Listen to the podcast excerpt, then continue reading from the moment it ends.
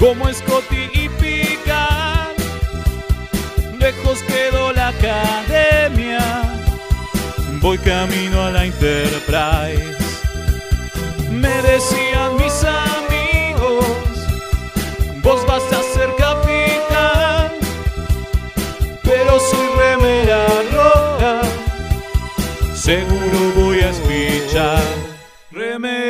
Remeras rojas, remeras rojas, con esa facha donde van. Voy con rumbo a nuevos mundos y un vulcano me sigue atrás.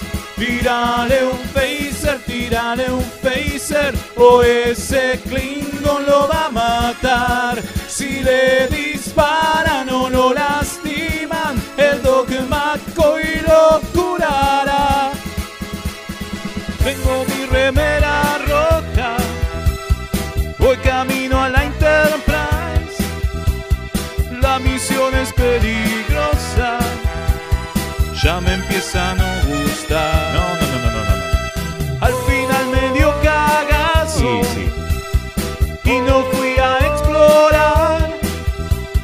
Me quedé haciendo radio y mandé a Kirk a cagar.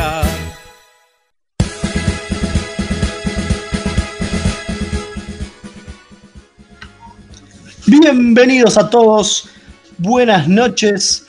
Eh, vamos a empezar una nueva emisión de Remeras Rojas, este programa Treki que hacemos desde la Argentina para toda la galaxia, desde el éter internetico, ahora porque estamos en cuarentena, de Mixtape Radio. Mi nombre es Mael, eh, hoy me toca capitanear a mí. Tengo enfrente, de, de nuevo, las ondas internéticas, al señor Federico Velasco, el alférez. Federico Velasco. Buenas. Sí, Ahí pero está. también soy un señor todavía, bueno, o algo, o algo ¿Sí? así, no pone- sí, pone- ¿cómo que no? ¿Por qué no? ¿Por qué no? Claro, Sí, sí, es, verdad, estamos- es verdad, es verdad. ¿Por qué Eh, también tengo al otro costado internético al alférez Rubio, Leonardo Rubio. ¿Cómo le va, capitán designado acá presentándome el servicio firme? Muy bien, firme, firme junto al pueblo, como crónica. Sí, sí. Y al lado mío, riéndose de los chistes estúpidos que hacemos, está la Alférez Kim, que a pesar de que haya gente que está haciendo una campaña para que sea elevada al rango de consejera, va a seguir siendo la Alférez Kim. Buenas noches. Buenas noches, sí somos todos iguales acá, vamos a morir como los mejores, así que no necesitamos cargos extra. No, aparte, ¿para qué? Si venimos justamente a hacer radio para no espichar, ¿no? Es la idea, es lo que dice nuestra canción. Eh, como de costumbre, vamos a también agradecerle al gran Comodoro Gonza que está en los controles haciendo sus magias, tocando los botonitos, porque, como decimos siempre, a pesar de que estamos nosotros en cuarentena, estamos cada uno en su casita, porque creemos Sí. en que nos tenemos que quedar adentro para no contagiar al resto. La radio siguió, Mixtape Radio siguió con toda su programación en vivo, gracias a el esfuerzo ¿no? y el trabajo que le puso el almirante Pablo al- a seguir este proyecto. Y obviamente, también más allá del esfuerzo, puso un montón de dinero. Así que si quieren aprovechar y nos pueden ayudar con un, este, unos manguitos eh, para que el proyecto siga existiendo y siga bien para arriba, tratando de modernizarnos cada vez más, bancando esta movida de seguir, aunque sea en cuarentena, pueden hacerlo a través de mixtaperadio.com.ar. Ahí se meten, aprietan el botoncito de donar cafecito, nos invitan a un cafecito, son solo 50 pesos, que ahora es, no sé, como muy, Nada. como muy pocos 50 dólares. pesos ya no es más, un, un café debe salir 200 ahora, no sé cuánto. Claro. Sí, es un paquete de que no voy. galletitas. No, y, y ahora que volvieron a abrir los bares y demás, te lo deben cobrar más caro, porque pueden Cinco tener lucas, cinco, cinco meses en la calle nada más y con eso tienen que justificar tener abierto, así que te deben cobrar dos mil pesos el café, no sé cuánto. Claro, así que por una ínfima porción de un café común, nos podés ayudar a que Mixtape Radio siga creciendo y mejorando a nivel técnico y bancando el gran estudio que ya casi está listo, ¿no? En cuanto se El levante estudio, la el estudio mayor de Mixtape Radio. el nuevo estudio porque nos mudamos, está recontra buenísimo.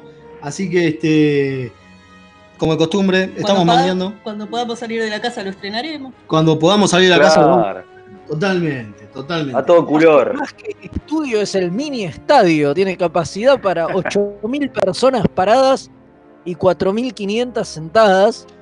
Tremendo. El primer, el, primer, el primer evento que hagamos ahí la vamos a romper. Posta, la vamos a Olvídate. está, re bien. Sí, sí, sí. ¿Alguno se Olvídate. acuerda del teléfono como para decir a dónde nos pueden mandar sus mensajitos? Ni en pedo. Bueno, yo acá lo tengo escrito, así que no me tengo que acordar. Ah, bien, bien. Yo lo estaba por leer. Sí, pueden mandar mensajes de audio o escritos al más 54 911 44 77 32 20. Repito, eh, más 54 911 44 77 32 20. Ahí nos dejan sus WhatsAppitos, sus insultitos y demás. Lo que quiera. Lo que tengan ganas, exactamente. En chiquitito. Todo en chiquitito tiene que ser hoy. Eh, Sí, sí, sí, sí. Porque conduzco yo, obvio. Este, claro. Este, ¿cómo es? El programa de hoy, tenemos un programa, Es un programón. yo creo que va a estar bueno. No quiero vender programas. Programín tenemos hoy, para variar. ¿Qué cosa? Progra- Programín. Programín, digo. En lugar de un programón, tenemos un programín. Totalmente. Ahí estaba viendo que me mandaban a ver si teníamos que decir algo, pero parece que no tenemos que decirlo todavía. Tenemos una sorpresa para la semana que viene, pero lo vamos a dejar para la semana que viene. Así que Vale. no vamos a decir nada. Eh, lo que es seguro es que seguimos con nuestra temática del capítulo de la semana, Fede. Así es, seguimos con doble vida. Y esta semana nos vamos a un capítulo polémico de, de la serie original, el, el síndrome del paraíso o Paradise Syndrome, ¿no? Sí, Un señor. capítulo que precursor en lo que, en lo que es esta temática. Si bien es como el más distinto, ¿no? Es como diferente a, a los es el otros. primero. Es el primero que buscó esta idea. Es el primero, porque está más anclado en la realidad, digamos, ¿no? Ahora ya después más, más adelante vamos a hablar, ¿no? Un poquito, Sí. pero es como, como ligera, una ligera sutileza, ¿no? Porque como que Kirk hay pierde la memoria. locos. Las cosas No. que pasan, pasan de, de veras. Exactamente, pasan de, de veras, no en la mente de. No, no, no en De la mente del protagonista como, como en los otros, pero igual él, él está, así- él está amnésico y bueno, nada, se va a vivir con esta comunidad de nativos americanos y bueno, en un ratito unga, vamos unga. a contar todo eso, un, un episodio clásico, el tercero de, Nube roja. de la, de la tercera y polémica temporada. de- Tercera, Creo tercera, sí, totalmente. Me- medio, medio pedorrín, pero bueno, no importa, eso lo hablaremos. Ah, no sé, vamos a hablarlo, eh, vamos a hablarlo después. Claro. Eh, y aparte de eso, tenemos, vamos a hablar, vamos- vuelve Trequipedia, vuelve Uh, no te la puedo. Nuestro conocimiento in-universe, nos ponemos el traje, nos metemos adentro del universo Star Trek y te contamos lo que saben los personajes de un eh, planeta en especial, ¿no? Sí. Vamos a hablar, Uno, hablando de polémica, exacto, hablando de polémica, vamos a hablar de Rubicon 3, el tercer planeta del sistema Rubicon. Así que eh, eso es en nuestra sección Trekipedia. Pero como de costumbre, para, para los que no saben, es ese planeta donde la gente anda semidesnuda. liando, Ay, ay, ay, ay, sí, además, pero. corriendo. en el parque. Es Sí, divertido sí, sí. hasta. Es re divertido hasta que pisás las plantas y ahí se pudrió todo. hasta que pisas los canteros. Sí, sí, sí, Eh, sí. Un claro. poco. Pero bueno, en un, Es- en un es ratito este- vamos a estar también. Eso porque deben estar dominados por una entidad llamado eh, la retón, algo así. Entonces que pisas el cantero y, pisás el cantero y te mata. Le faltó Claro. poner rejas. Claro, es un chiste para la gente de Argentina, perdón a todos los que nos escuchan de otro lado. Argentina y específicamente para los de Capital Federal, pero bueno, a los del AMBA. Mil disculpas a nuestros oyentes este, de otras partes del universo Treki. Eh, otra cosa que pasó es que el jueves se estrenó la Wordex y nosotros tuvimos nuestro sábado de la Wordex en nuestras redes sociales, como de costumbre. Le invitamos a la gente a que comente, sin problemas con el spoiler, qué les pareció el, capítulo. ¿Por qué? Estamos en el capítulo 7 ya, ¿no? Siete. capítulo 7, ya falta poquito para que se termine la serie. ¿Y tuvimos unos cuantos mensajitos. A ver si te acordás alguno. Sí, acá Rini nos comenta, amé el último capítulo y cada vez se pone mejor. Pero la verdad, y acá viene la polémica, lo que más me gusta de Lower Decks es que mm, eh, más Trek no puede ser y que le cerró la boca a muchos fans, entre comillas, que desde el principio venían criticando y haciendo especulaciones negativas acerca de la serie. Les recabe a muchos. Así que sí, para los que criticaban antes de ver nada, supongo. Sí, Como totalmente. siempre. De la misma manera, Javier Ponset en Facebook, en nuestra página de Facebook, dice: Muy buena la reintroducción de los edosianos. Ojalá hagan aparecer al. Spock gigante que quedó en la nada. Claro, porque eh, uno de los, de los aliens que aparecen es, eh, había aparecido antes en la serie animada, en TAS. ¿No? Lo retoman. De la otra Claro, serie donde claro. podían ver aliens locos porque Con era tres todo manos. animado. Claro, con tres manos. Sí, totalmente. Exactamente. esos aliens que nunca aparecieron en live action, digamos, porque los, los Keitian sí, que también se habían incorporado en la, en la serie animada. Eh, Los vimos en película. Aguante la ficción, carajo. No, aguante la sección 14. Esa, esa bucharreada que se mete en el 14. capítulo de Lower Decks me pareció Me genial. encantó que exista la sección 14. La verdad que me encantó la, la idea. También tenemos a. Totalmente. la sección 31, digo, hay que llegar hasta el 31. ¿Qué carajo son las otras 30? Bueno, Claro. ahí está bien. la 14. Eh, también, el- también Ezequiel comenta en Twitter, dice capitulazo. Por un lado vemos la motivación del personaje de Mariner, por qué alguien con todo para estar en el tope elige ser un lower deck. Y por otro, todos los guiños del plot de Boimler son geniales, la verdad que sí. Eh, a, a mí Sí. me, lo que más me gustó fue que cambiaron de pareja, ¿no? Por no favor. cambiaron, pero los separaron. Pero, hicieron el, el switch que queríamos de que basta de Rutherford Mm. y Tammy, ¿es que se llama? Tan- eh, Tendi. Tendi. Eh, basta de Rutherford y Tendi. Me hinchaba las pelotas así como basta de Volmer y Mariner. Mariner. Basta. Sí, sí. Sí, por favor, empiecen a, empiecen a alternarlo. Queremos interracial. Ya es Yo interracial. me aburro ver si. Es muy sé, interracial. pero bueno. Pero más, o sea, interracial entre ellos, pero que, que cambie. Ya me aburro ver siempre las mismas parejas. Sí, Pero por eso estuvo bueno ¿no? sí, sí, sacárselo a Todo- Boeing todo- lado a Mariner fue muy buena idea, lo veníamos pidiendo hace rato. Pobrecito. ¿Podemos decir que es Claro. el mejor capítulo? De todos los Sí, que lo yo más divertidos, ahora- ¿eh? creo que Ahora fue, fue, fue el que más me gustó, sí. Sí, sí. Además porque eh, si bien no se apoyó tanto en el chiste autorreferencista y como que pasaron cosas. Claro. Como Y Mauricio. ¿Cómo nos cagó la No. frase, chabón, eh? No podemos volver a No decir. podemos volver a decirlo. Bueno, Bueno, es lo que eh, hay. Pero sí, como que pasaron cosas interesantes más allá de hacer el mismo chiste de siempre. Y estuvo bueno eso. Sí, sí. Y otra cosa que tuvimos en la semana es que Sí. después de bastante tiempo, Netflix subió el tráiler. ¿Se acuerdan que lo hemos hablado en el programa anterior? Que teníamos que esperar a que Netflix doblara el tráiler para poder ponerlo, porque mucha gente, con- claro, doblarlo en castellano, porque mucha gente lo consume directamente con idioma castellano, no subtitulado. Bueno, lo ha subido Sí, y se generó una linda polémica Oh, en nuestras pero redes todo. sobre si lo vemos solo, eh, como es este doblado. eh, récord. eh, tuvo bastantes reproducciones, eh, por lo menos en Instagram. Yo no sé, no chequeé Facebook ahí, o sea que bastante gente lo vio. Sí, sí, sí, sí. La gente parece que lo estaba esperando, ¿eh? Pero es cierto, es cierto que se armó un lindo debate también con eh, el tema específicamente del doblaje, ¿no? Hay muchos que ¿Doblado o directamente no, che? odiaron el doblaje. Y hay otros que, por ejemplo, dice. eh, eh, John de Salazar dice. Hay ciertas cosas como que disfruto de en audio latino. Sí, sí, ya sé que el original es mejor. Pero me gusta mucho más la voz de Saru en el doblaje, así como la de Kirk en TOS. Mira, bueno, pero eso fue una cuestión de, de cosa adquirida. O sea, de lo de Kirk. Yo te lo puedo entender. Como yo a veces digo que me divierte ver TNG, eh, sobre todo algunas temporadas en, doblaje, porque no sé, reconozco voces como de, de actores de doblaje de Thundercat, qué sé yo. Pero ver algo nuevo ya sí me cuesta un poco más. ¿eh? Por ahí un dibujo animado me parece que es más pasable.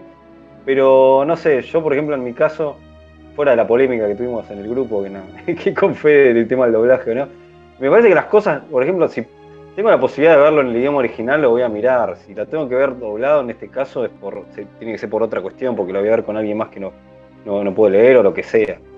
Bueno, hay gente que No decía parece- que puede disfrutar más la acción porque no tiene que estar leyendo y no, o sea, no pierden esos segundos de leer y pueden disfrutar más lo que está pasando si lo tienen doblado al castellano. Eso es vagancia pura, perdón, ¿no? Pero esas cosas, esas cosas me, me- me ponen neurótico, qué sé yo. Capaz es porque voy a ver películas que se pueden leer y dobladas desde los seis años, no sé, digo, pero no. Bueno, pero No, este, viste, no, no, acá no, estamos no me- no viendo. No me pasa eso, digo, ¿cómo carajo te perdés la acción si estás leyendo los subtítulos? Digo, no, no pasa en la realidad, digo, toda mi vida leí subtítulos, digo, Está bien, pero puede ser también una cuestión de costumbre, ¿eh? no, no ¿Eh? me pasa. Pero puede ser una Digo, cuestión de eh. costumbre también, ¿eh? También. O bueno, que gente está sí, quedando sí, ciega insisto, o, o Mi vago, digo, o sea, digo, No, costumbre, y estás acostumbrado a, que, a, a ver la tele, las telenovelas de Talía que vienen en castellano, digo, acostumbrado a que estás, A eso. que ves solamente cosas en castellano. Bueno, acá, no, por ejemplo, nosotros, eh, por ejemplo, en, en- en Argentina y en Buenos Aires capital, eh, estamos viendo una transformación en donde, sobre todo las películas para chicos, cada vez es más difícil verlas en su idioma original. O sea, eso como que se está Se está perdiendo. dando en todo el mundo, ¿eh? Se está dando en todo el mundo. Ah, bueno, hay una gran bien. corriente. Está bien, está bien, no, está bien. Yo lo cuento en mi experiencia acá, no, no sé lo que pasa Sí. afuera. Por un lado está buenísimo, por- perdón, porque digo, por un lado está buenísimo para la gente, los doblajistas que tienen laburo acá o donde sea. Pero por otro lado me parece que sí es una picardía eso de como que el acostumbramiento por ahí a que se pierda el, este, el doblaje, la, la voz original cuando te la posibilidad de ver, o que cueste mucho conseguirla con su voz original. Eso sí me parece una picardía. Bueno, hablando de eso, tengo que agradecer a eh, amigo Sergi Toboso de, de España, que me mandó por privado, pues estuvimos hablando justamente este, del doblaje, me mandó tres capítulos, uno de Voyager, uno de TNG y uno de TOS, doblados al catalán, que son una Mirá. maravilla. Estuve viendo y me encanta. Acá, acá, acá me retan, acá me retan, me dicen que, que hay gente con discapacidades y dislexia. A ver, sí, obviamente, hay gente que no. Yo que te no reté llega cuando discutimos a- en el grupo. A, a- a- a- a leer y, y qué sé yo, Leo el otro día me decía que, que la madre sí, obviamente que no sabe leer y por eso me Mi parece vieja que pobre se está perfecto que quedando. existan los doblajes, pero yo nunca dije que no tiene que ser doblado. Digo que hay, hay gente que, digo, el que se queja porque no puede leer los subtítulos y ver la acción al mismo tiempo, ese de vago, no es porque no, no, no, no puede leer. Hay gente que sí, que tiene problemas o no sabe leer directamente. Y claro, es- como el tema de dislexia, mi, so- Eh, mi sobrina. es totalmente, totalmente entendible. Los niños, chicos, qué sé yo, digo, hay miles de, de- de- de lugares donde, donde está bien que exista doblado. De hecho, yo soy partidario que en la televisión de aire, que es algo accesible para todo el mundo, tiene que estar todo doblado, que es como es, es una ley y es así, y está perfecto que así sea, digo. Uno Bueno, acá tenemos un- elige- Acá tenemos un fundamentalista, acá tenemos un fundamentalista como, como Fede, el señor Pablo Pérez, del sur de Argentina, de la Patagonia, dice, por suerte mis padres no son primos y puedo leer y ver a la vez. Igual los grupos de Facebook nos han enseñado que sobreestimamos mucho a los fans de Star Trek. está un poco. Está un poco Fuerte, cebado fuerte, con ciertos grupos de Facebook este señor. Está, fuerte. bien, está bien, tiene, Está tiene, muy bien. tiene, Y después tenemos. tiene razón, pero, pero sí, Eh, O sea, cuenta- a ver, son, son cosas distintas, digo, a mí me, a mí me, me rompe los huevos cuando, cuando es vagancia, digo, después entiendo que sea necesario y, y me molesta que eh, se empiece a decantar a eso en buena medida por, Y eso por sí me duele un poco. también, que era lo que decíamos recién, de que en los cines cada vez estrenan más las películas eh, Dobladas. dobladas. Sí, me duele un poco, conseguirlas eh. subtituladas, digo, directamente ya es- empieza a ser difícil, digo. Claro. O sea, me parece que está bueno que existan las dos versiones, pero empieza a ser difícil. La gente no, no quiere leer. Bueno, Bueno, yo creo que, es un poco lo que Eso te pasa en este otros países, ¿eh? Eso te pasa en otros países. Por ejemplo, en Italia tengo amigos o en España andan a conseguir las películas en el idioma original. ¿te? No, bueno, en España por una ley del, de- del franquismo se, El franquismo, claro. se, Sí, se- sí. se traduce, está todo doblado directamente. Ellos ni siquiera creo que tienen. Digo, ahora por ahí sí. No, no tienen, ¿eh? Tienen, ¿eh? Tienen. eh. Sí, Cambió, pero es raro. Pero es raro Eh, porque, porque no están acostumbrados porque durante años tenía que estar todo, todo doblado, era obligatorio. Entonces, yo me acuerdo que había críticas de, para, y bueno, ya para- no sé si quieren ir cerrando, había críticas, por ejemplo, Batman la serie animada, que el doblaje de Batman, que- de esa serie, aniñaban las voces y la tiraban más de un tono infantil cuando la serie no tenía ese- las voces, no eran este, aniñi- infantilizadas, digamos. y esas cosas que pasan con, con- que se pierden. Pero Y bueno, esos son los riesgos que corres cuando, cuando doblás, Claro. porque te lo agarran. Pero bueno, y la igual a mí- de doblaje hace lo que, lo que se le canta. Igual a mí lo que me molestó del tráiler de Discovery doblado es lo desprolijo. Digo, A y ver, el otro ¿cómo? día Ah, sí. lo- lo- y el otro día también lo vi ¿Por qué? En, otra, en otra cosa que vi doblada de Netflix también. No coinciden los labios Ah. con, con lo que dicen. Eso, eso- es, eso es horroroso. Y el otro día estaba mirando el tráiler de otra cosa en Netflix y, y noté lo mismo. Entonces como me si parece fuera que es, una que es película algo japonesa. que- que es algo que se está dando ahora, capaz que producto de, De la pandemia. no sé, de, de- de- de las desprolijidades de, de tener el material doblado muy rápido, ¿no? Sí, Porque ser. sale doblado en el momento que se.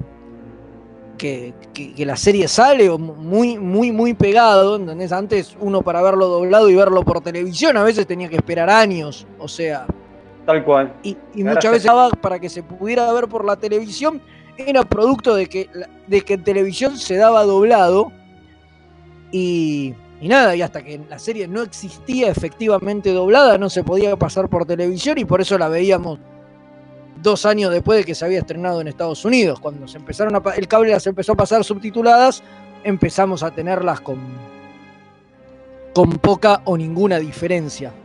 Bueno, Hoy con el streaming las tenemos al mismo tiempo, pero muchas veces en pos de tenerlas también dobladas al mismo tiempo, me parece que las deben doblar en tiempo récord y se producen estas por- desprolijidades. digo, no, no, la- tiempo las vi récord no, tipo- no fue. Vi por video récord. ¿Eh? No Por tiempo récord. récord.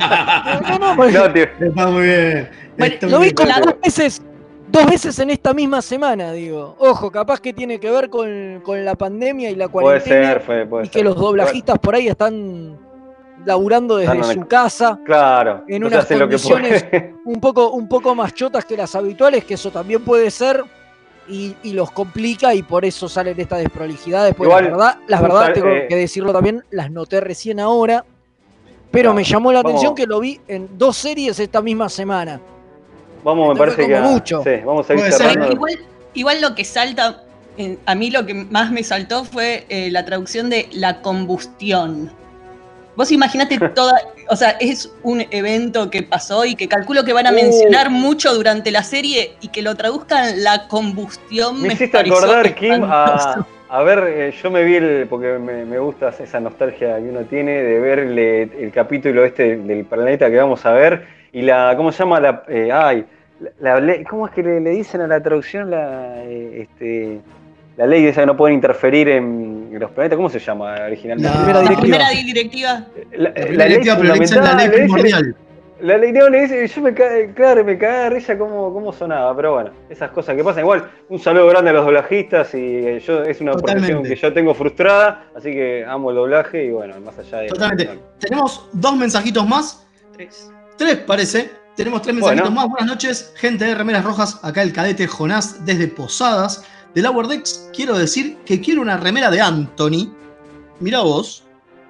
Después dice, muy buenas noches, Rojas. Saludos del comandante Páez de la USS Synergy. Grande.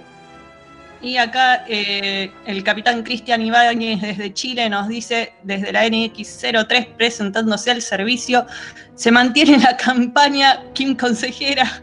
Bueno, bueno Bueno, ¿Han tomen- y escuchado un audio 4? también. Puede- ¿no? Que pueda ser verdad. ¿Qué? Hay un audio, audio. también, me dicen. Ah, bueno, pero dice que han escuchado de Star Trek 4 que pueda ser verdad. Por ahora nada, lo de Sí. Nueva Howling, por ahora nada. Humo hemos escuchado. Sí, Humo. empezamos a toser Sí, de solo escuchar esas noticias.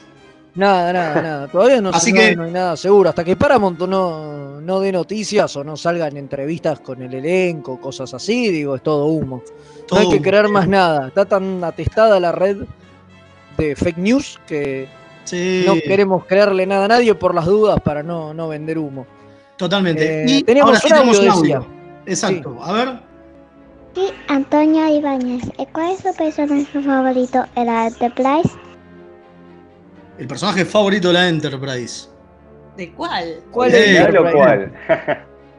Y yo voy a ser muy Claro. básico y para mí es Spock, pero bueno. Y bueno, le mandamos un saludito, gracias por estar siempre ahí.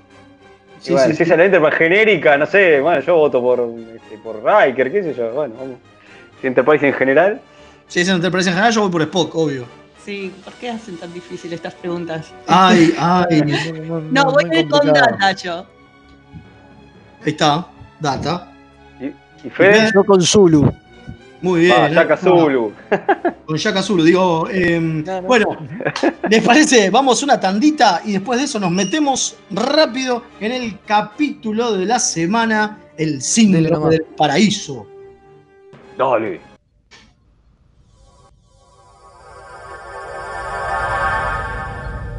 Remeras rojas. Los que sobrevivan vuelven después de la tanda. Drama.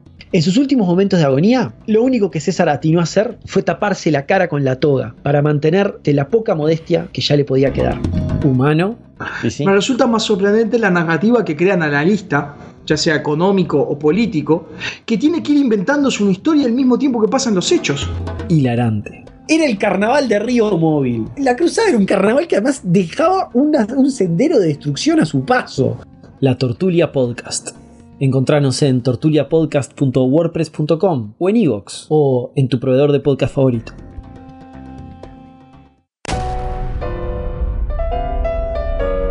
Cine, música, anime, fichines, información y toda la cultura nerda en un solo programa. ¡Qué pesadas! Miércoles de 11 a 13 por mixtayradio.com.ar. Se van a poner intensas. Los miércoles de 18 a 19 horas, Punto de Fuga Radio. Un magazín semanal con novedades del espacio multicultural Punto de Fuga. Cartelera, noticias curiosas, entrevistas y más. Si te gusta la cultura descontracturada, sumate los miércoles a las 18 horas, acá en mixtaperadio.com.ar. La mejor música alternativa y la movida de las bandas emergentes están en El Alternador. Conducen Pablo Sándor y Tomás Marcos. Escuchalo en vivo los jueves de 20 a 22 horas por mixtaperadio.com.ar.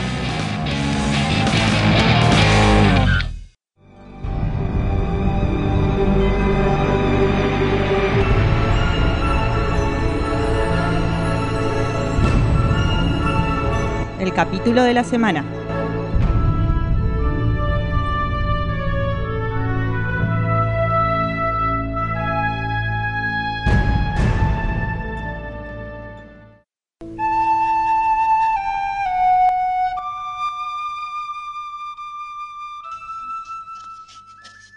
Y volvimos acá estrenando este, cortina porque nos dimos cuenta que nos dimos cuenta que la música de, de Inner Light es muy linda. La vamos a tener Sí. de hora en más en todos los capítulos de la semana. Cortinita. Está muy bien la cortinita con la Qué flautita. de linda que la cortinita. Me Sí, totalmente. Bueno, vamos a hablar de El Síndrome del Paraíso, este episodio. El tercer episodio de la tercera temporada polémica. 3-3. Uh, El 3-3, polémica de eh, TOS, ¿no? sí. Que como también Por eso pusimos, por ahí no se entendió la foto, o alguno por ahí no la casó, que la fotito dice que se subió en redes este, de la Enterprise con el asteroide, porque sí, Claro. con el capítulo. Tratando de Porque ahora vamos a contar de qué se trata el capítulo, si no lo vieron. Pero seguro lo conocen el capítulo. Es el, el clásico, el capítulo del Kirk Indio. Claro, totalmente. Claro. Vos vas al videoclub, Vas al vos vas al videoclub. y me dice, "Mai- maestro, ¿me da el capítulo de Kirk Indio? Sí, tomá. el Tomá, síndrome claro, obvio, es ese. Claro, porque la idea es que Kirk, Spock y McCoy bajan a un mundo que no es- es el primer contacto porque no lo habían visto antes, no tenían ni idea, ¿sí? Se bajan a investigar y se encuentran con un enorme monolito, con un obelisco en realidad. Tremendo. este, Un manolito una- muy jodido. bueno. con unas inscripciones medio, medios extrañas, qué sé yo, y de repente Kirk desaparece. ¿No? Te lo chupa. Se va. No, ¿cómo? Sí, y no, no lo- no lo pueden ver. No lo encuentran, no lo encuentran. Y Spock le dice a McCoy, bueno, tenemos que ir a detener el meteorito que viene a destruir este planeta. Porque este planeta tiene, vi- tiene gente y tenemos que salvarlo. Era nuestra misión. Claro. Ah, sí, pero. Claro. Y aparte la tenemos que salvar al, al- al capitán. ¿Y pero dónde está? Yo qué sé. Se fue. ¿No? Claro, lo que le dice es que no hay tiempo de buscarlo a Jim y salvar al planeta. Y McCoy, como siempre, se pone a protestar y dice: No, no, no, no, sin Jim no nos vamos. Y el otro dice: Sí, que, le que explica con dos piedras como si fuera un pelotudo. ¿Ves? Y, Coso le va hablando y le va acercando la otra piedra. Ay, Esto es la pelota. Es espantoso esa parte porque el tipo es un doctor, pero necesita que le enseñen con marionetas. las Claro. Pero bueno, lo importante es que Spock y McCoy se suben a la Enterprise y van a Warp 9, o sea que está bastante lejos el coso. Hasta las pelotas tiene. Está bastante lejos Sí, el meteorito. tiempo. Yo digo que tenían Me tiempo. parece que tenían más tiempo, pero bueno, el Warp eh, parece que era otro. Un montón de tiempo. War 9, dejate joder. Claro, bueno. Sí viajaba al este astera- hasta asteroide, viajaba del carajo a la velocidad. Claro. Bueno, la cosa es que tenían que ir a detenerlo. Y mientras tanto, Kirk en realidad termina abajo de este obelisco, toca unas cosas medio, medio extrañas, lo agarra Le Le pega en la cabeza y lo deja tururo. claro, un rayo loco. Mira, hoy joder. ¿Y qué pasa? Pierde la memoria. Uh, Chan. Una de esas pérdidas selectivas de memoria, donde vos sabés hablar y sabés dar respiración boca a boca, pero no te acordás de tu nombre. Claro, ni de dónde venís, ni quién sos. Claro. Totalmente. La Totalmente. típica, la típica pérdida de memoria de, de novela. de, De novela, de, de- de la novela, sí, de, de la televisión en general, de, de la ficción en general. Siempre que un personaje pierde la, la memoria, no, nunca pierde sus conocimientos, solo pierde los recuerdos de, de su vida, básicamente. Es lo único que se olvida. Digo, no se olvida de hablar, por ejemplo. No, claro, bueno. Y la O cosa, de leer, de escribir. La cosa es que en un momento sale de este obelisco y lo encuentran dos mujeres que venían a dejar ofrendas al obelisco. Entonces, claro, lo ven salir de ahí y ¿qué piensan? Es un dios. Porque Este aparte, Dios. porque aparte, ¿qué son las Eran, mujeres? anti, eran anticuarentena. Claro.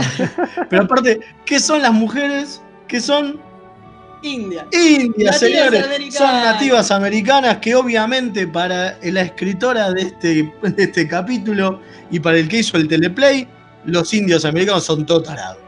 ¿No? Son, y Qué porque fuerte. es una sociedad que parece que fue eh, sacada de la Tierra hace miles de años, o cientos de años por lo menos, pero no avanzó, no pasó nada. Se quedaron así en estado de agricultura forever and ever, ¿no? Sí, sí. na- Cero avance tecnológico, cero nada.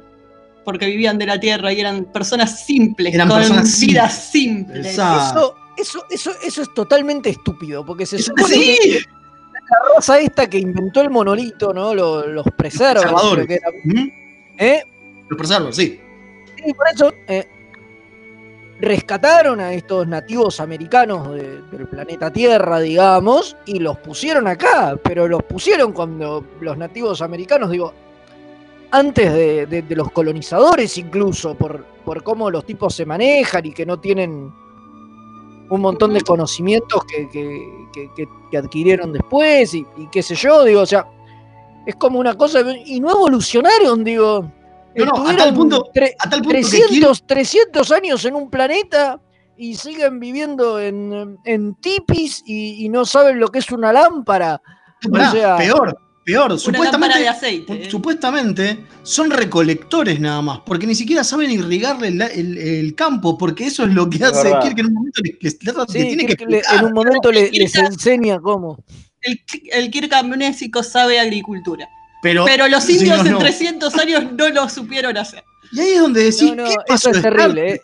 ¿Qué pasó Star Eso Trek? es- Era chévere, Perdón, 600 años. ¿no? Uf, peor. Y ahí cuando decís, pero Star Trek y el progresismo, ¿qué onda? Hasta ¿No? ahí, hasta los blancos. el. Claro, hasta cierto punto. Y por ahí algunos negros, pero ¿No? Digo, lo- lo- los, los indioamericanos no, definitivamente no. Para los productores de TOS estaban, eran otra cosa, no importó. Digo, Obvio, este además capítulo- caen en, todo, en todos los clichés horribles, digo, que, que la Sí. raza esta de nativos americanos son una mezcolanza. Digo, son el típico indio genérico de la película de Cowboys que en realidad no respondía a ninguna, una etnia, nada. a ninguna e- e- etnia ni, ni a ninguna tribu pa- particular, digo, o sea, son Son una, Es eso, como una- son- son- como una son un- idealización. Y, y bueno, y además todo el tema este del síndrome del paraíso y esa romantización espantosa de. A, a su vez, ¿no? Cuando Kirk los, lo compara con, con Shangri-La y qué Sí. sé yo, digo, ¿no? Toda una cuestión de, de- Sí. de, de exacerbar esto como, oh, este lugar es magnífico con estos salvajes que no tienen problemas, digo, una cosa muy, muy asquerosa, digo, muy yankee en cierto, en, cierta medida, no, no, son esos conceptos libertarios de, de que eh, el tipo que vive en una choza en el medio de la nada es feliz y libre, cuando en realidad esa vida es una mierda Posiblemente, astronómica. posiblemente se cague de es muy- hambre. es, muy, es, muy, es muy de tipo, de, de persona que no tiene problemas creer qué lindo sería vivir en el medio de la nada. No, es una mierda. Tenés que salir a, a echar árboles para conseguir madera. Digo, Señores, no tenían, no tenían, eh, ¿cómo es? Plomería ni inodoro esta persona. Y estaba re feliz viviendo ahí como si eh, fuera una maravilla. Pero Bueno, bueno, a tal no, punto, a tal punto es una, digo, no. a tal punto es un, es una- un menjunje que Spock mismo le dice a McCoy que en realidad son una mezcla de navajos moicanos y Delawares. Cuando son tres cosas totalmente distintas. Sí, es como que agarraron, tres agarraron tres aldeas distintas de Norteamérica, los preservadores, se las llevaron a todas juntas, las pusieron a vivir juntas y, ahora son un- una amalgama que, que no tiene nada realmente de esas tres De tribus, ninguna de porque, esas sí- tres, claro. porque no se visten Claro. como ninguno de esas tres, no tienen nada de ninguna de esas tres. Eh, son Claro. eh, un mejunje de por- indios, no son indios.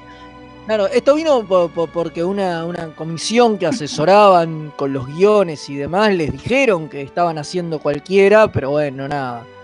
No les A importa. Roddenberry y compañía no, no les importó. Ya venían, venían jugados y. Y bueno, nada, fueron con esa y medio que tiran esa, esa explicación falopa para, para zafar. Pero. Sí, lo que decíamos acá es eh, la falta de respeto intencional que es esto, porque vos podrías decir, a ver, es Star Trek, podrían haber sido una raza Oh. saracística que asemeje a los, pero no tenían por qué ser indios. Lo hemos visto en otros capítulos. Lo hemos Claro. visto en otros capítulos de El TOS. capítulo del planeta romano, el capítulo del planeta Hitler, el cami- No, tenemos bueno, mismo, muchas- mismo hemos visto civilizaciones obviamente pre-warp, obviamente agricultores, lo vimos en, The- Claro. en The Apple, lo vimos en la de, eh, ¿cómo se llama? Se me fue el nombre, donde es indios contra yankees, a los Yanks y los Coms. los yankees y los coms, digo, hemos visto en TOS un montón de otras. Esto no tiene ninguna clase de sentido. Sí, o sea, si no vas a No, respetar totalmente. O sea, no vas a respetar en nada las culturas que estás usando y encima las vas a usar a propósito cuando no tenías por qué usarlas. Es como el doble de insulto, eh, la falta de respeto total. Bueno, ¿qué pasa? Para mí ahí, ojo, para mí ahí eh, Arthur Singer, que es el que reemplaza a DC Fontana como script supervisor en la tercera temporada, tiene mucho que ver también, ¿eh? Porque digo, puede venir un guion y puede venir un, un- o sea, puede venir una historia y puede venir un guion así, pero hay alguien que le dé el ok, ¿eh? Digo, hay alguien que al final pone el, bueno, vamos, el visto bueno, ¿no? Y ahí, ya no estaba DC Fontana, porque recordamos que esta es la tercera temporada, y lo- la reemplaza Arthur Singer, que me parece que tiene un poquito de culpa en esto. ¿eh? Muy Bastante. Recordemos esto, recordemos que dos capítulos antes era el cerebro de Spock, ¿no? Sí, obvio, obvio, obvio. Esto es como la decadencia ya. Sí. Eh, Igual como bueno. capítulo, si uno logra pasar todo el racismo, no, no es tan malo. Hay muchos peores en la tercera temporada. No, seguramente a mí, a mí me gusta mucho cómo está grabada, sobre todo la relación entre, entre Kirk y entre Kirok, digamos, y, y Miramani. Me parece Sí, que está muy buena. Está re bien. eh, Lo mejor de eso. Re bien laburado, es, es lo mejor del capítulo y, y, y te lleva. eh, te lleva. Me, me parece que el final es espantoso. Dicen que en una versión original. eh, No, pará, pará, pará, el-. Antes de contar eso, contemos por qué, claro, cómo, cómo se llega al final. Para los que no lo vieron, la idea es que la Enterprise tarda, o sea, llega al, al, al- ¿cómo es este? Asteroide. a este asteroide enorme y gasta toda su energía en reventar, tratar de reventar el asteroide y no lo logra. ¿No? Entonces tienen que volver junto con el asteroide que está a punto de chocar con el planeta. Que va más de War 9, parece. No, no. No, bueno, se le habían roto, los, habían roto los- los los cristales motores tratando de llegar rápido al asteroide. Spock hace que se rompa la nave. Claro, y, y tienen solamente impulso para volver y van a tar- tardar 59 días. O sea, dos meses en Dos meses. tratar de volver y va a llegar con cuatro horas de diferencia para poder reventar el asteroide antes de que haga mierda el planeta. Por lo tanto, Kirok, o sea, Kirk con la, eh, con la pérdida de memoria, vive dos meses con esta gente. Y entre esos dos meses, una de las cosas que pasa es que termina casándose con la hija del jefe. Exacto. Y ahí tiene- es lo que dice, y- y, ¿no? bueno, ahí tiene, y está embarazada, está esperando a su hijo, como le dice. Eh, pero bueno, nada. eh, al final eh, eh, a Miramani la matan, la apedrean. Otra cosa que Terrible. Totalmente de sentido de vuelta. No tiene sentido, por favor. horrible de, de- de- de- de los nativos americanos que cuando se dan cuenta que, que Kirok no puede detener eh, al, como al asteroide, ¿no? Porque no sabe manejar el, el Porque monolito. supuestamente lo aceptan como una especie de mesías, se supone que es un enviado de los dioses, y ellos saben que se viene un desastre natural porque las profecías lo decían, que cuando viniera el desastre natural iba a aparecer el mesías este a salvarlos, y se supone que Kirok tiene que saber manejar el monolito para salvarlos, pero Exacto. no sabe. Cuando el tipo dice que no lo sabe manejar, lo cagan a pedradas, la mujer se pone delante para defenderlo y la cagan a pedradas también. Y lo loco es que McCoy no la puede salvar. Digo, Y toda la tecnología de la federación es una mina que, que- le metieron Que la cuatro claro. Digo, dejate de joder. Claro, Bueno, pero- la- la- Carece de sentido. Bueno, en una versión original del guion eh, so- sobrevivían. Sí, y yo No creo que cómo Kirk los dejaba, ¿no? por eso yo digo que está bien era- que la hayan matado, pará. Era casi, pero bueno, está bien, entre miles de comillas. A ver, lo lógico es que Kirk agarrara a la mina al hijo y se lo llevara. Pero no sería Kirk.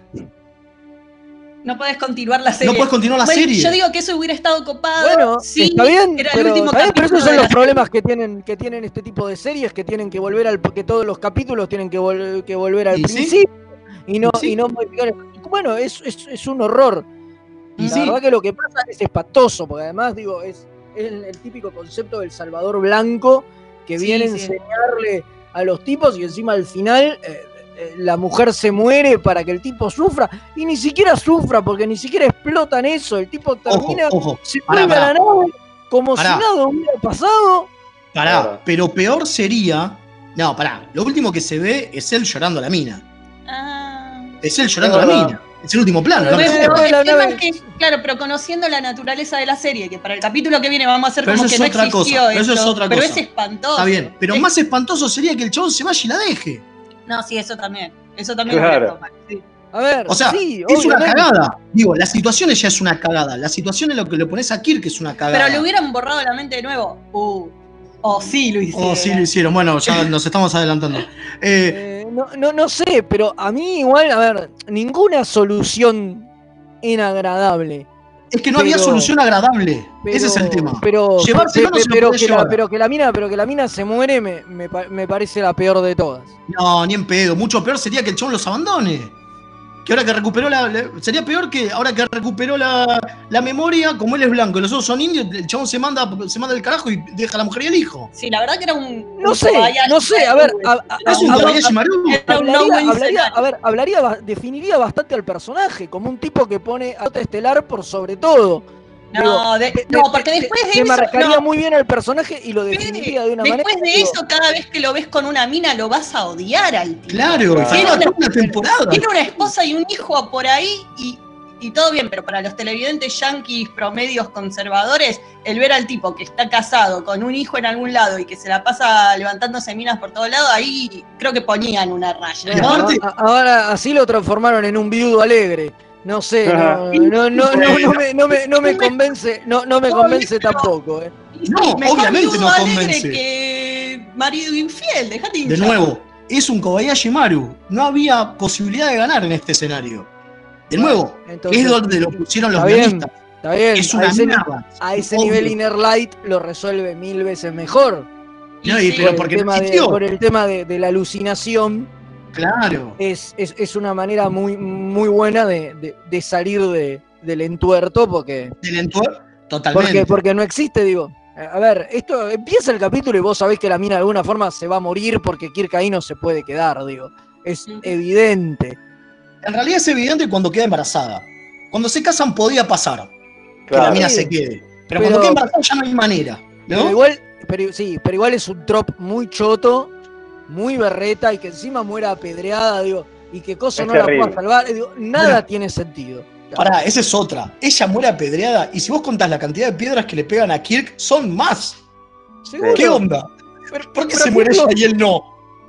Porque Es aquí lo salva, lo, lo salva McCoy. McCoy Claro, llega y lo atiende a Kirk y a ella la dejan ahí tirada y la atienden después de que Kirk está bien. Le Sí, chupa un huevo. Pero bueno, eh, más allá de Es eso, huevo. porque, lo- a ver, es porque a los escritores les importaba un huevo, porque lo importante del capítulo es Kirk y lo que le pasa a Kirk. Todo, el, Obvio. todo el resto es prop. Entonces, que muera el prop no es importante. Sí. y sí, es un recurso sí. guion la mina.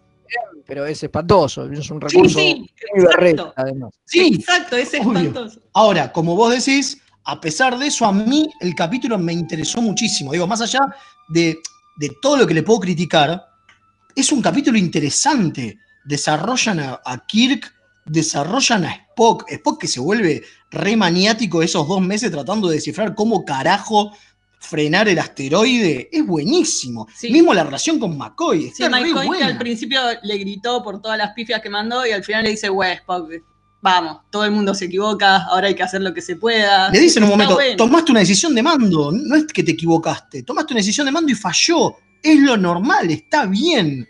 Es re grosso. Sé, por eso, a mí el capítulo está bien, digo, tiene, esos, tiene estos problemas de que hoy no, A mí me pareció no medio soporta, Sí. no soporta, no, no soporta un, un revisionado y una segunda No, lectura porque totalmente.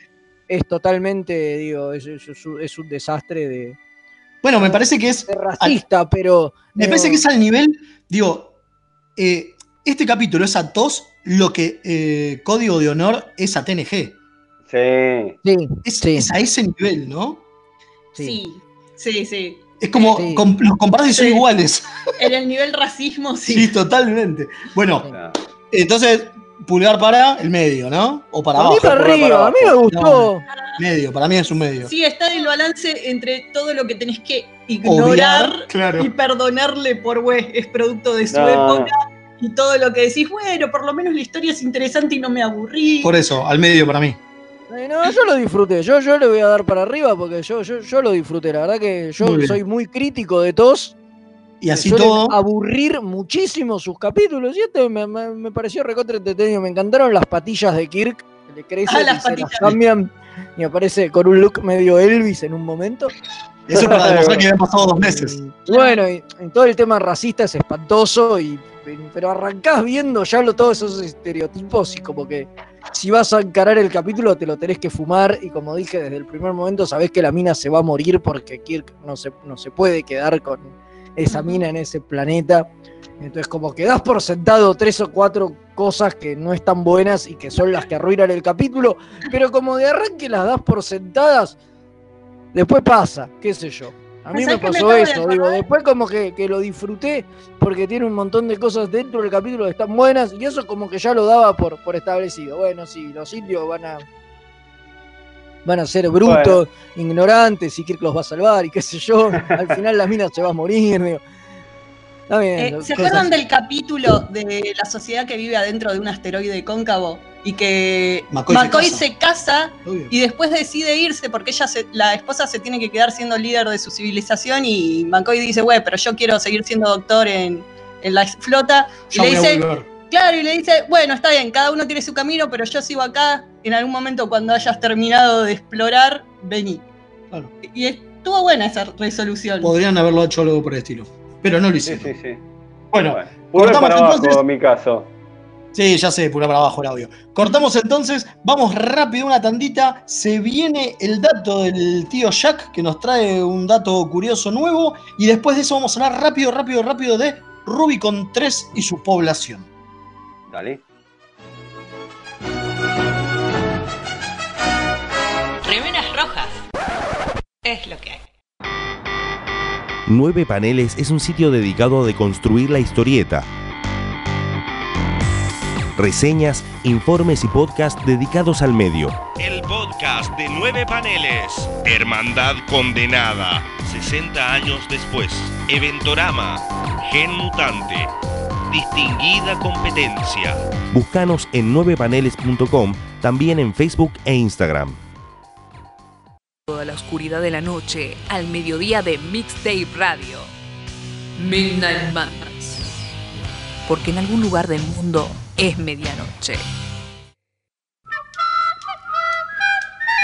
Viernes de 21 a 23 horas. Vinilos, birra y colla golda. La previa de los viernes, hacela con los hijos de Púa. Un programa hecho con amor.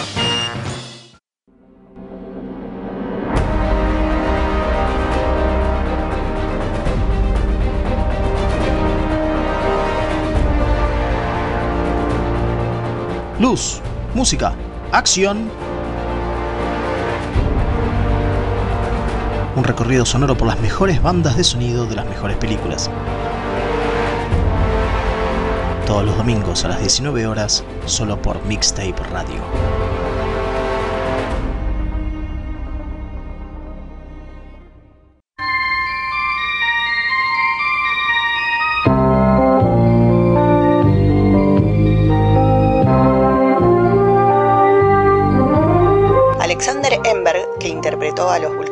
Taurik y Boric en TNG y Voyager, es hijo de la productora, escritora y co-creadora de Voyager, Sherry Taylor.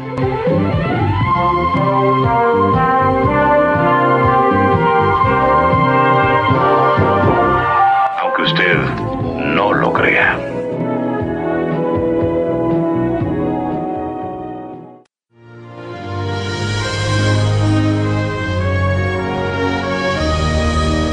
Trequipedia.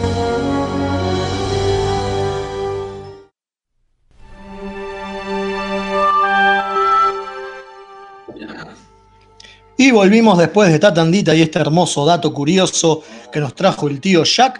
Vamos, Grande Jack. vamos a hablar rapidito eh, en nuestra sección Trequipedia. Recuerden que Trequipedia es, nos metemos en la serie y hablamos como si fuésemos estando in universe, ¿sí? Vamos a hablar de Rubicon 3. Hablando de primeros contactos raros, ¿no? Digo, tuvimos, antes tuvimos el primer contacto de, de la sociedad esta india y ahora tenemos este primer contacto con una sociedad de culiadores. Compulsivos, ¿no? Sí. Claro, compulsivo, es como que las Algo caras de. Riker y de Tasha. No, perdón, mil disculpas. Gente abierta. Bueno, perdón. Sí, vamos a hablar, como dije, eh, en In-Universe. ¿Sí? Así que bueno. Claro, claro. Y bueno, pero en este planeta son así, son muy abrazadores. El planeta Rubicon 3 es un planeta que está protegido ¿no? por una entidad transdimensional que ellos adoran. Creen que es un dios. Creen que es un dios, Claro, otra sociedad avanzada que mantiene como inocentes, tontitos a, a la gente que tienen en un planeta, como si tuvieran una, no sé, granja de gerbos. Sí, totalmente. Exacto. tiempo. Y bueno, Así y que- los cedos son esta gente que es como muy, muy abierta sexualmente, ¿no? Y, y se dedican a la música, el baile, darse masajes. masajes. y besarse. Sí, sí, sí. Masajes Fácil. con aceites. Sí, el Enterprise D, eh, comandado por el capitán Jean-Luc Picard, encuentra a este planeta, Rubicon 3, después de haber dejado en un sistema eh, vecino, haber dejado una colonia, y de nuevo, no habían co- encontrado vida antes en este. Obviamente, es un ¿Cómo no se dieron cuenta? no se dieron cuenta. Eh, esto es más o menos en la fecha estelar 41-25-5.6, o sea, más o menos el 2364, eh, donde hacen el primer contacto con los Edo. ¿no? Eh, eh, habita Rubicon 3. Y una de las cosas que pasa es que la sociedad de Rubicon 3 dejó de lado todo lo que es el crimen. Pero tiene una manera muy extraña de haber dejado el crimen. Parece ideal, ¿no? Como todo. ¿viste? Claro, es una. eh, trampa. Exacto, vos lo ves y es un planeta ideal. Y se la pasan culiando. sí, felices y obvio. qué sé yo, y está todo buenísimo hasta que te enterás que tienen como leyes muy estrictas y si vos la rompes te matan. Sí, y encima lo más loco es que las leyes van cambiando y no le avisan a nadie a dónde No, va a ir. El sector cambia. Claro, los sectores que están prohibidos, digamos, ¿no? No, o sea, las leyes son siempre las mismas, pero hay un sector por vez que está bajo vigilancia policial, digamos, porque no tienen, tienen muy poca fuerza policial, no le llaman policías, le llaman mediadores, Sí. tienen muy poca fuerza de mediadores, entonces lo que dicen es, porque no la necesitan, eh, tipo, esta zona el día de hoy está afectada a penalización por rompimiento de reglas, o sea, las reglas están siempre, pero en tal zona te van a penalizar si las rompes, nada más. No, pero el tema es que las zonas esas van cambiando y no le avisan a nadie. Claro. La única diferencia es que hay unas, bar, unas vallas que lo, de- lo demuestran. Porque dicen, rompes esto y está todo mal. Está todo mal hasta el punto que te matan directamente. No tiene sentido. No, no tiene una clase de sentido. un dardo venenoso te tiran y Claro, ya está. Lo No que la dice la chica es, ¿quién se va a arriesgar a romper una regla si no sabe si está en una de esas zonas? Entonces nadie rompe las reglas, es lo que dice. Claro, es una manera. es, es- a ver, de nuevo, el sistema social de los Edo es muy raro. Es No muy raro. Tan raro que el capitán Picard estuvo a punto de perder a alguien de su tripulación en el planeta. Claro. Sí, a No, Wesley. Sí, uno diría que este capítulo, que este planeta está eh, abogando a favor de la pena capital demasiado fuerte. Sí, sí, ¿no? Sí, sí. Onda, si vos tenés una sola pena y es la más extrema de todas, eh, vas, a tener, pelotudez. vas a tener una sociedad pacífica, parece. Sí. Es como medio raro. Claro. Sí, Es sí, el sí, ca- sí. Es, es el planeta donde la gente anda con una película porno ochentosa, básicamente. Totalmente, totalmente, sí, sí, sí, sí. Es así. Con penas, Lo que con sí penas sabemos- raras. Lo que sí sabemos es que es una sociedad pre-warp, obviamente, a tal punto que no conocían, lo, no, eh, no conocían lo que era una nave espacial. Si me pregunto qué estaba haciendo ahí el capitán si era una sociedad pre-warp, porque se la pasan hablando de la primera directiva durante este primer encuentro, pero no veo que la hayan respetado, ¿eh? No, no, de hecho en, eh, después Picard tiene problemas con, con este tema y se lo echan en cara. Y lo echan en cara, exactamente. Sí, sí. Sí, sí. Unos Ricardo, años después se lo... Te mandate una cagada. Y sí, maestro. le- le te dicen, la "Che". sociedad pre-warp y le la contaminaste, pero bueno. Eh, Exacto, sí, y rompiste la primera, la, la- la- la primera directiva al, al salvar a Wesley, porque la contaminaste. Digo, vos en realidad tendrías que haber aceptado que esas eran las reglas de ese planeta, dejarlo a Wesley morir y ya. En realidad- realidad no tendrían que haber hecho contacto con esta. O sea, Claro. No, La bueno, primera- obviamente, pero una vez que lo hiciste, es tipo, bueno, uy, rompí, bueno, listo, ya está, te tenés que someter a, la- a la- a las leyes de, de esa, so- de esa Hubiera- sociedad. Hubieran ingrupido a la gente, hubieran dicho que Wesley estaba dice y la primera directiva. En realidad lo que hace mal es lo de revelarles el dios y todo eso, porque en realidad yo no sé si hay una regla que diga tenés que someterte a las reglas de eso. La primera directiva es no hagas contacto con esta gente. Claro, no, hagas contacto, no cambies el rumbo de las civilizaciones. Que acá obviamente lo cambiaron. Pero Claro. bueno. Eh, es algo que luego el capitán Picard, como dice Fede, eh, es le, le- le echan en cara esto. Un sí, almirante, Pero es Wesley, entonces. pero y- nadie- Y, pero y no la doctora Crusher le hizo ojitos, entonces. No pasa nada. Bueno, esto fue. Zafó, Wesley Esto zafó. fue, esto fue Rubicon 3, pero vamos con algunos mensajitos que acaban de llegar. Dale. Eh, dice el cadete Hilario desde Córdoba. Kirk sale del monolito, ve dos minas y se le despierta el indio. Está muy bien, está muy bien. Después otro dice, en Robo Chicken hay un capitulazo donde Kirk tiene que ponerse a buscar a todas las especies que se trincó para avisarles que les contagió ladillas espaciales. No está mal. Genial. Viaje. Eh, buenas noches, Remeras Rojas. El alférez Marcelo presentándose al servicio desde la zona neutral Jujuy. Ya recuperado el COVID. Aguante, aguante. Vamos. El capítulo de la semana, en mi opinión, es uno de los mejores de la serie, que de cierta forma tuvo su continuación en la fanserie Star Trek Continuous. También en una parte muy chiquita se da una pista de por qué hay tantos humanos desparramados por el universo. Sí, Por es verdad, claro, Fede. dicen que, que- que- que los- la raza esta de seres poderosos, los preservers lo que hicieron es eso, justamente, sacar humanos y así como dejaron estos nativos americanos en este planeta, fueron haciendo lo mismo en un montón de planetas. Bueno, pero también, y acá hay algo que no hablamos, pero ya que está queda lindo el dato, eh, Ronald Moore, cuando escribió The Chase de TNG, ese capítulo donde nos enteramos que los cardasianos, los romulanos, los vulcanos, los humanos, y no me acuerdo quién, no me la acuerdo quién más, mayoría de las especies. descendemos todos de la misma raza primordial. Él había querido decir que eran los mismos preservers, pero no se lo dejaron poner eh, Pero la en el capítulo. Así que, ojo, que no solamente van sacando gente por ahí, sino que aparte dejan su ADN por ahí. gente. Claro. Sí, eh, de hecho incluso el monolito aparece en un capítulo de Discovery, ¿viste? Cuando tiene esas visiones. Sí, señor. eh, Michael aparece en un. Sí, en un- señor. En, en- en un momento, o sea que en algún momento se, se harán cargo de eso, qué sé yo.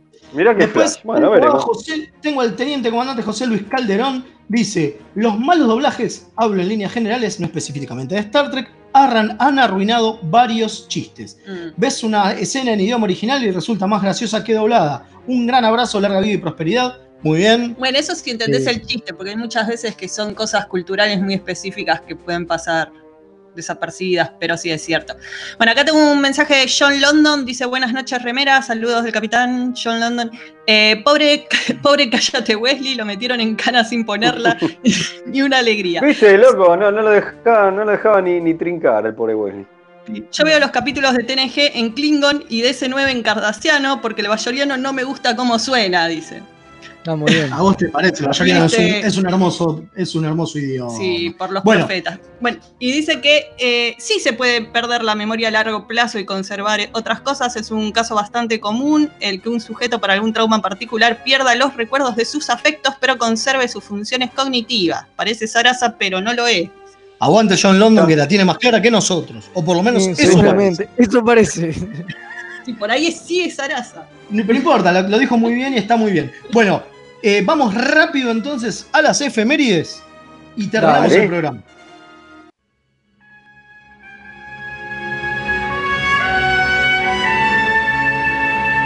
Esta semana en Star Trek,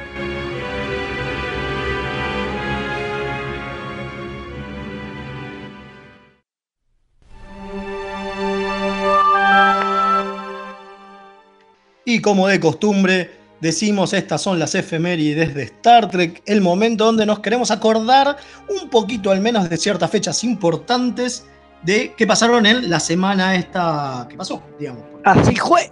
Y Ahí. arranco así rápidamente, un 15 de septiembre de 1967, hace nada, unos añitos nomás. Se emite uno de los grandes capítulos de todos, Amok Time, cuando conocimos por fin el planeta Vulcano y el ritual de apareamiento de los vulcanos, y que hace poco fue parte de nuestra temática, el capítulo de la semana Titanes en el Ring, sí, Eh, con se que- dan con los hisopos. Si la memoria no me falla, ¿no? Sí, sí, Sí, sí. señor. Leo. Bueno, sigo yo, mismo día, nace, pero este, sí, mismo día exactamente, pero el año 1977 nace Tom Hardy, al que todos conocemos por ser, este, claro, estuvo en la película eh, Mad Max, la última, hizo este, la película Venom también y estuvo haciendo de Bane en Dark Knight Rise, la película de Nolan. Este, pero bueno, en Star Trek fue el clon malogrado de Picard en Star Trek Nemesis y parece que va a ser el nuevo James Bond. Sí, este sí, sí, el- el- el- ¿cómo se dice? Eh, El que dio la teoría de la pelada, digo, ¿no? Todo culpa de Tom Claro. Hardy. Claro, Eh, Fede tiene la misma edad que... que- vos, no lo puedo creer. O sea, tremendo, tremendo. Yo, y que vos- Bane, Venom. Nosotros, nosotros nos mantenemos tan bien y él tan mal. ¿Viste? lo Claro. que- Él lo- está lo- es la buena da vida. Esto, esto de ser actor los daña a los tipos. Los hace mal, dale, te toca. Hace mal. todos esos músculos, Sí. ¿viste? Tanto de arrastrar músculos por ahí. Totalmente. Bueno, el 16 de septiembre de 1960 nace Jane Brooke, la sacrificada vicealmirante Katrina Cornwell de Star Trek Discovery. El mismo día, pero de 1970, nace Nick Sagan, que aparte de ser el hijo del famoso Carl Sagan, escribió siete episodios tanto de Star Trek TNG como de Star Trek Voyager. Un 17 de septiembre, ¿Qué pasó? ya cambiamos de día, y de 1965, un poquito más atrás en el tiempo de lo que veníamos diciendo. Nace Brian Singer, el director conocido por Los Sospechosos de Oh. Siempre, las primeras películas de X-Men y Superman Return, y que en Star Trek hizo un cameo en Star Trek Nemesis porque es muy fan de la franquicia y le pidió a Sir Patrick que le ayude a aparecer, además de trabajar en el viaje que nos fue Star Trek Federation, del que hablamos hace algunos programas. ¿sí? Un tipo que ahora actualmente está cancelado, digo. es- Sí. es- se ha vuelto muy polémico, Brian Singer. Demasiado. Demasiado, pero bueno. Por denso. Sí. Bueno, eh, seguimos mismo día, pero el año 1968 se filma la controversial escena del beso entre Kirk y Uhura en el capítulo Plato. eh, eh, Platos Stepchildren. Gracias, gracias. Es un plato Plato, ese capítulo. Qué platazo. eh. Eh, el mismo día, pero del 76, la NASA nombra a su primer transbordador espacial Enterprise, gracias a una campaña hecha por fans de la serie. El nombre original iba a ser. Constitution, así que. Pero les ganamos, ahí. pero les Como ganamos. contamos, como contamos Tomá. siempre, el que nosotros con Leo vimos ahí en Nueva York y nos sacamos. Totalmente. fotos, ¿No? Claro, Sí, sí, en, sí. el, en el portaaviones. En el portaaviones, en así es. El 20 de septiembre de 1968 se emite el que para nosotros, y para muchos trekkies del mundo entero, es el peor episodio de todas las series, incluido si comparamos con el episodio que dijimos hoy, ¿no? ¿Por qué? Porque estamos hablando del cerebro de Spock. Por eso lo dijimos Ay. como el capítulo de mierda de nuestra temporada cero, ¿se acuerdan? Sí, qué bueno, qué Qué- lindo el oh, cerebro de. Spock. Capítulo de miércoles. Bueno, cambiamos de día 21. Nace Jerry Aires, el icónico alférez O'Har- O'Hurley, es no sé, el remera ¿Sí? roja del episodio Arena. Sí, sí, sí, ese que muere feciado en la trinchera. De Rizo, Rizo, otra remera roja en el episodio Obsesión. Es uno de nuestros camaradas que más respetamos y que recordamos con más cariño. Sí, es ese que muere. Sí, sí, el, que, el que se carmelea y aparece de vuelta. Claro, ese que muere. ¡Y! Ese Ese que mismo. es un capo. El GIF del año, Sí, del sí, siglo, digamos. eh, y le da la Carmela. Bueno, y para cerrar, un 21 de septiembre, un día como hoy, de- del año pasado, justamente no- nos dejaba Iron Eisenberg, nuestro querido Nog, a la joven edad de Oh. 50 años y del que hablamos largo y tendido en el especial que hicimos en su honor el año pasado, justo unos días después de, Unos días después de su muerte. Ya, yo- yo- ya pasó un año, ¿cómo pasa el tiempo? La puta madre. Tremendo. ese. Ya pasó un año, exactamente. ¿Y Bueno, ¿Qué se viene gente, ahora? En mi- ¿Qué ahora viene se viene- Madame? ¿Qué cosa? Ahora se viene Madame. Sí, quédense en, en Mixtape Radio, que se viene la orquídea negra de Madame Tulip. Eh, justo ahora, ahora ni bien terminamos. Así que muchas gracias a todos por Tengo- habernos escuchado. sí, sí. Tengo un Recuerden, chivo que si no, que el Comodoro me mata, ¿eh? así que cuando me deje. banque, banque, banque. Recuerden que en nuestro canal de YouTube ya está arriba, volvieron los, los- los programas atrasados, así que pueden ir a buscar los videitos. Ya tenemos nuevo, nuevo contenido en nuestro canal de YouTube. Y recuerden que también en el Vamos. canal de Expo Trek pueden ir a buscar nuestra intervención en Expo Trek 2020, eh, donde se ve, porque se puede ver, pues está, la- está toda la filmación, de nuestra teoría de la pelada de Picard eh, versión 2.0. Ay, así Vamos, es, así es. Aprovechenlo, disfrútenlo. Qué lindo Eh, que quedó. Ya vamos a seguir robando con Quedó eso. muy igual, bueno. Pero quedó bueno, la verdad. Sí, está- sí, está- obvio, obvio. No porque lo Bueno, hayamos hecho y- nosotros. Sí, señor, obvio, obvio. Bueno, y el jueves, de. este, claro, a pesar de. Y el jueves este, sale un nuevo especial de Ventorama, especial primavera, con dos obras tremendas, fundamentales. Eh, estamos hablando de Kingdom Come y Tierra X, así que todas relacionadas con Alex Ross y futuros supuestos tanto del universo DC como de Marvel. Así que este, eh, participó el amigo Martín Fasanelli, así que estuvo lindo. Los invitamos que se sube ahí en la página de Nueve Paneles, este, bueno, en Facebook, en todos lados, Instagram, lo que sea. Este, lo busca también por las redes podcasteras, así que este nuevo evento, Rama especial primavera. Aguante, aguante Ventorama. Bueno, chicos, muchas gracias por todo. Esta vez no hay blooper porque no nos equivocamos nunca nosotros, así que eh, lo dejaremos para la semana que viene. Ponele que fue por eso.